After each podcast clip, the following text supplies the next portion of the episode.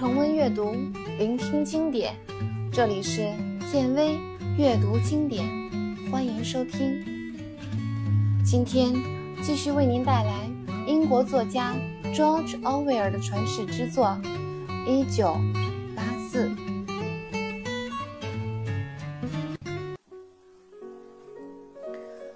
温斯顿告别了乔灵顿，独自下楼。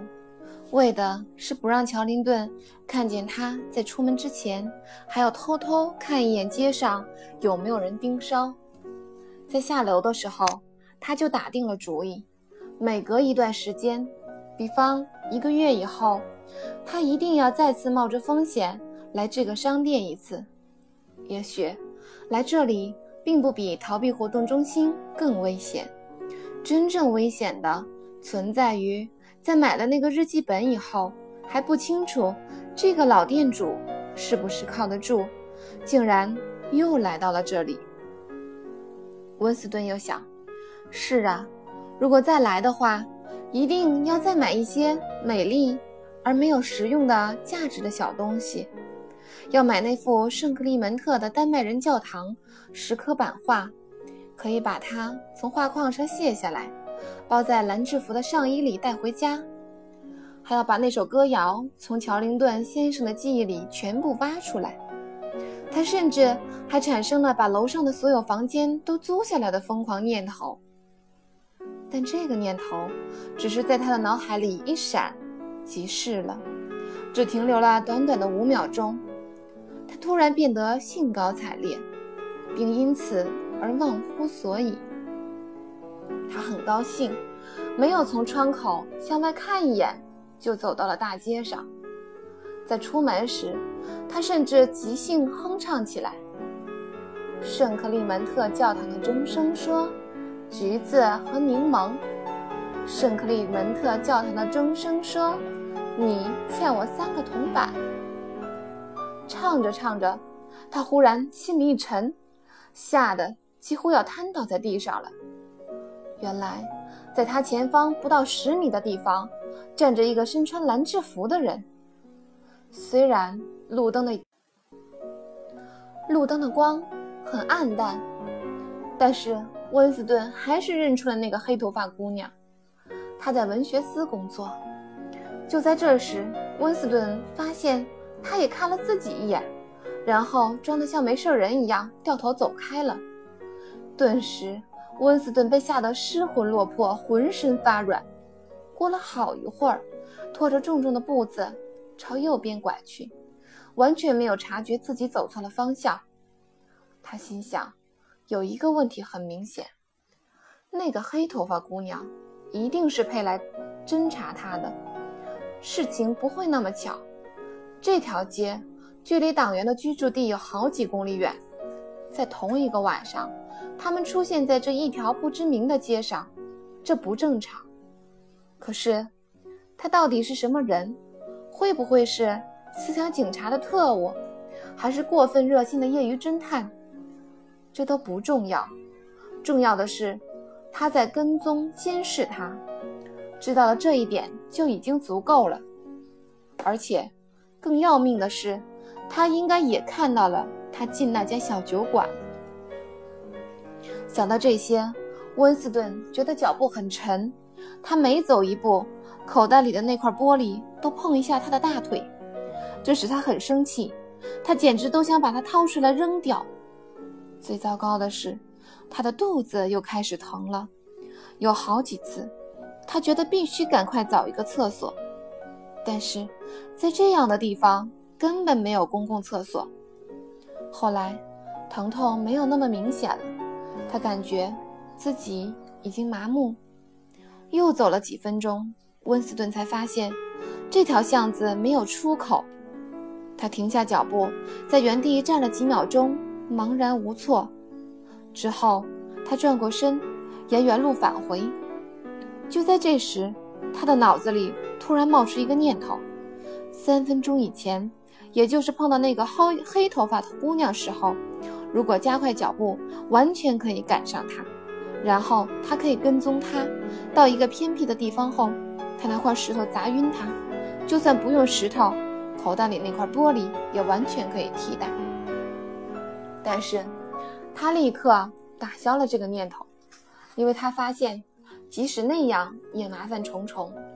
且不说跑过去动手打人性质有多么恶劣，那个姑娘也很年轻，力气一定不小，她会奋力反击的。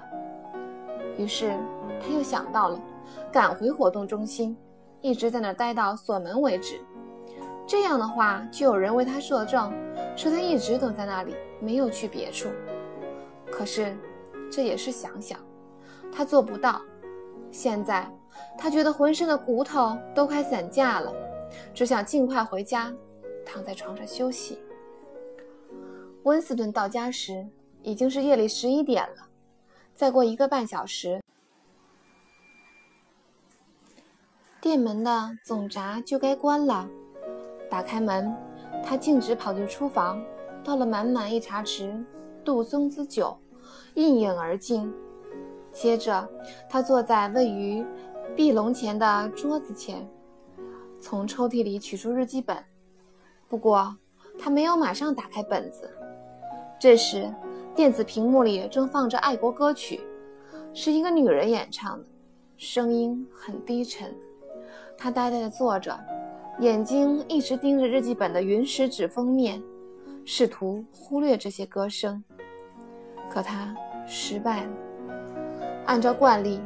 党内要抓人的话，通常会在深夜，在被捕之前自行了断是一个明智的选择。很多人都是这么做的。很多时候，当局对外宣称嫌疑者失踪，可事实并非如此。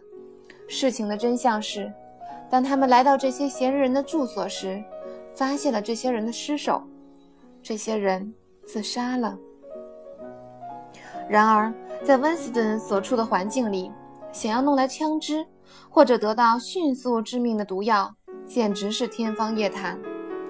自杀需要极大的勇气。此外，温斯顿还发现了一件奇怪的事情：痛楚和恐惧是一种剧烈的麻醉剂，这种感受可以完全把人击垮。在需要采取特殊行动时，四肢往往最不争气，一下子。变得不听使唤了。他想起刚刚发生的一幕，当时如果动作迅速些的话，他完全可以把那个黑头发姑娘杀掉。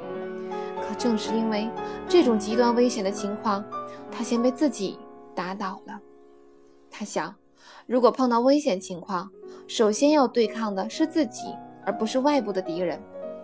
他的头脑一片混乱，尽管喝了杜松子酒。他肚子的疼痛一点儿也没有缓解，不停地扰乱他的思绪。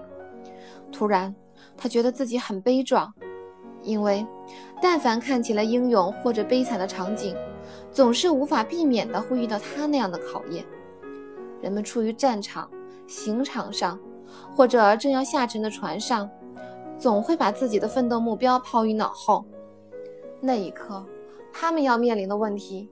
首先是自己的躯体，即使没有吓得瘫倒在地，即使没有疼得尖声嗷叫，单单是饥饿、寒冷和失眠，以及肚子痛、牙痛之类的折磨，也足以让人难以忍受。他觉得他必须写下几句话，于是他打开了日记本。此时，电子屏幕里换了曲子，那声音就好像一个锋利的玻璃片。生生刺进他的脑海，他尽力把自己的注意力转移到奥布莱恩身上，因为日记是为他而写的，他是唯一的假定读者。然而，他的思想还是跑向了别处。他在假想被思想警察带走以后的情形。如果马上被处决，也没有什么关系。这样的结局，他早就料到了。真正让他害怕的是。临死之前的逼供，趴在地上向他们求饶，被打断骨头，打断牙齿，甚至连头发上都结了血块。那是一种难以避免的例行公事。既然早晚都是一死，为什么还要受这份罪呢？还不如早一点结束生命呢，哪怕是早一个星期、早几天也好。没有人能够逃脱思想警察的调查，也没有人拒不过拒不招供。如果犯了思想罪，可以肯定离死亡不远了。既然恐怕恐怖也改变不了结果，为什么要任由痛苦延续？慢慢的，他的思绪拉回到奥布莱恩身上，他记起了奥布莱恩曾跟他说过的一句话：“在一个没有黑暗的地方，我们会再次相遇。”他知道奥布莱恩是什么意思，或者他自以为知道是什么意思。没有黑暗的地方，只是想象中的未来，永远也看不到。只有预知先见，才能分享到。电子屏幕里的声音在耳朵旁吵闹不休，他无法继续思索下去了。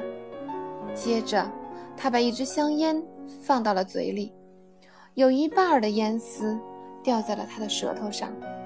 烟丝是一种发苦的粉末，一旦掉到嘴里就很难吐干净。在他的脑海里浮现出了老大哥的面孔。老大哥的面孔代替了奥布莱恩的面孔，正如几天前所做的那样。他掏出一块腐币，拿在手里看。腐币上的面孔也看着他。腐币上那张凝重、警觉的面孔透着平和，但是他发现那面孔的背后隐约有一丝笑意。那隐隐在八字胡须后面的笑。有什么深意吗？温斯顿越看越觉得沉重，在那笑容里，他看到了不祥。他又看了看那几句话：“战争就是和平，自由就是奴役，无知就是力量。”上午过去一大半的时候，温斯顿离开他的小办公室去厕所。此时，从亮堂的走廊另一头。飘过来一个人影，那个人就是那位黑头发姑娘。细算起来，自他在那家旧货铺门口碰到她以来，已经有四天了。在他走近的时候，温斯顿看到他的右臂系着绷带，因为绷带的颜色和制服的颜色相同，所以如果离得近了，离得远了，都看不清。大概是在转动构想小说情节时，他被大万花筒压伤了头。在文学司，这种事故是很常见的。当他们两人距离四米的时候，黑头发姑娘绊了一跤，差点扑倒在地上。接着，他发出一声痛苦的尖叫，一定是那条受伤的手臂又被摔着了。温斯顿马上停下脚步，可是黑头发姑娘已经跪坐了起来，她脸色蜡黄，相比之下，嘴唇更红了。她紧紧盯着温斯顿，发出求助表情，但这表情不是出于痛苦，而更多的是出于害怕。此时，温斯顿心中的感情很奇特，在他前面跪坐着的。是想要害死他的一个敌人，同时也是一个受了伤的人。他沉默了几秒钟，出于本能走上前去帮助他。当他看到他摔着的地方就是那条扎着绷带的手臂时，就觉得痛苦是在自己身上一样。他问道：“你摔痛了吗？”